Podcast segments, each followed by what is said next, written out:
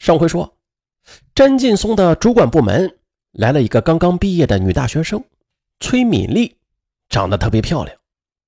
相处了几个月之后啊，詹劲松居然和她就相互的产生了好感。二零零七年十月，姐姐詹梅突然又打电话给詹劲松：“弟弟，我又离婚了，我实在是受不了那个美国佬的脾气了，他的两个孩子也一直不肯接受我。”不过，我得到了一笔补偿费，再加上我以前的积蓄，也足够我在美国过上安宁的生活了。所以你不用担心我。那尽管占美表面上装得很坚强，但是詹劲松他能感觉出姐姐的心里很苦。不久啊，他就特意去美国旧金山去看望姐姐，也刚好那几天姐姐病了，独自躺在家中，那情景十分凄凉。回国时，詹劲松心里就想啊，我到底怎么做才能够让姐姐幸福啊？时间来到二零零八年的一月份，妻子李娟有一个带薪去美国读硕士的机会，詹劲松不能不同意，因为他和李娟恋爱结婚已经四年了，知道她是一个事业心特别强的女人。他曾劝她做个家庭主妇，可她却说：“啊，你这个简直是扼杀我的智慧！我要多赚钱，给女儿以后啊留学用。”可是詹劲松呢，他每天工作很忙，妻子也总是早出晚归的。这么日复一日，詹劲松是越来越觉得这样的婚姻太没有情趣了。而更让他郁闷的是，他和李娟结婚之后。李娟就把自己的父母接来一起住了。每当受气时啊，她就会想起自己的父母和姐姐。而李娟之所以能够放心的去国外留学，自然也是因为父母可以帮忙照顾女儿，并且监督丈夫。李娟去了美国留学之后，詹劲松啊，就像往常一样，每天早上八点按时上班，晚上十点又准时回家。在李娟父母的眼里啊，女婿是个内向、老实的研究型知识分子。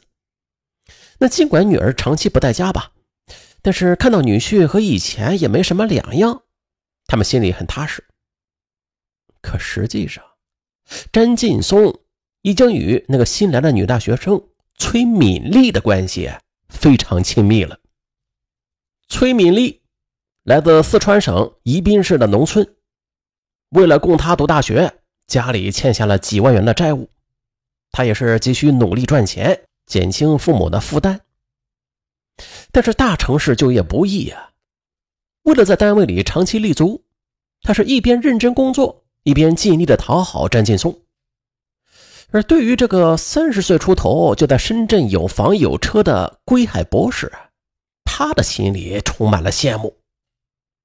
那是二零零八年四月的一天下午，詹劲松开车带着崔敏丽去龙岗区的一家工厂洽谈业务。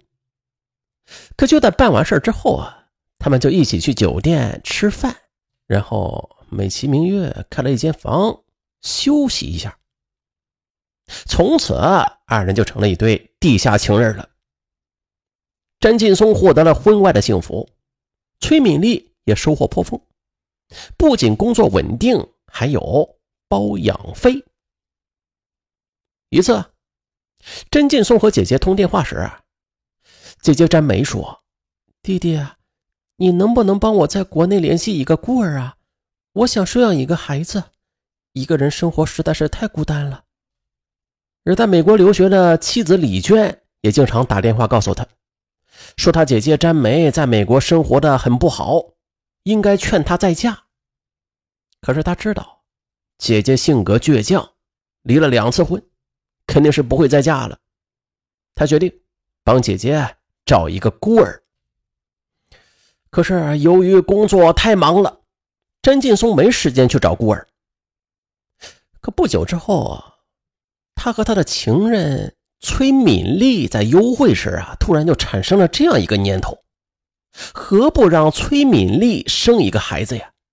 如果她愿意的话，不仅能够完成姐姐的心愿，那也算是他们詹家的亲骨肉啊，这可谓是一举两得。通过一年的相处和了解，他觉得崔敏丽很听话，是个可以信赖的人。于是，在一次和崔敏丽幽会时，他就故意不戴安全套。崔敏丽惊讶地问：“万一怀孕了该怎么办呢？”他则毫不犹豫地说：“那就生下来。”崔敏丽以为他愿意接受自己了呢，便高兴地说：“那可是你自愿的，我可是做梦都想嫁给你。”可不料啊，甄劲松却突然改口了：“哎，不是，我不是这个意思啊，我是想请你帮我生下个孩子，行吗？我会给你报酬的。”嗯。崔敏丽听了他的解释之后，虽然有些不高兴吧，但她是个精明的女人。她想啊，自己做他的情人，不仅仅是因为喜欢他，更重要的那是为了钱。甄劲松对崔敏丽就许诺，不管是生男生女，都会给他二十万，并且其他费用也都是由他来承担。二零零八年八月，崔敏丽怀孕之后就辞了职，然后就住在了詹劲松租的一套小公寓里。詹劲松还为她请了一个小保姆，而由于接下来要照顾崔敏丽，詹劲松就经常借口工作忙而晚归了。李娟也渐渐的对他产生了疑心，比如啊，过去詹劲松每个月至少能赚几千元的外快，但是自从她去了美国留学之后啊，丈夫上缴的工资和外快就不见了。再加之她仍然像以前那样忙碌，李娟便怀疑她可能包了二奶了。二零零八年的年底。李娟回国过春节时，就质问过詹劲松，但是詹劲松却坚称企业管理严了，外快根本就赚不了了。那李娟也没有办法，毕竟没有抓住丈夫出轨的证据，更何况她还很在乎这份婚姻。二零零九年一月份，已经怀孕了五个多月的崔敏丽，她就希望詹劲松能够先给她十万元。而刚好啊，这时詹梅也要回深圳过年，詹劲松便私下里向姐姐借了十万元。哎，詹梅对弟弟借钱一事深感好奇。你借钱干什么？我跟你说啊，你可不能做对不起李娟的事儿。你有一个完整的家，一定要好好珍惜，千万不要像姐姐我。其实啊，姐姐詹梅这次回国，她是想在国内收养一个孤儿的。可是詹劲松却想，姐姐一旦领养一个孩子的话，那他之前的付出不就白费了吗？出于无奈，他干脆把姐姐就带到了崔敏丽的住处，告诉了姐姐他的真实想法。而听了詹劲松的想法之后，詹美很生气，要求弟弟马上劝说崔敏丽打掉孩子。可詹劲松却说：“啊姐，我这不仅是为了你啊。”也是为了咱们詹家着想啊！如果真是个男孩的话，那咱们姐弟俩也就能够告慰爸妈的代天之灵了呀。原来在不久之前，他通过医院里的熟人得知崔敏丽怀的可能是个男孩。詹梅犹豫了，不由得想：如果就此终止弟弟的造子计划，那不仅钱花了，孩子也没了。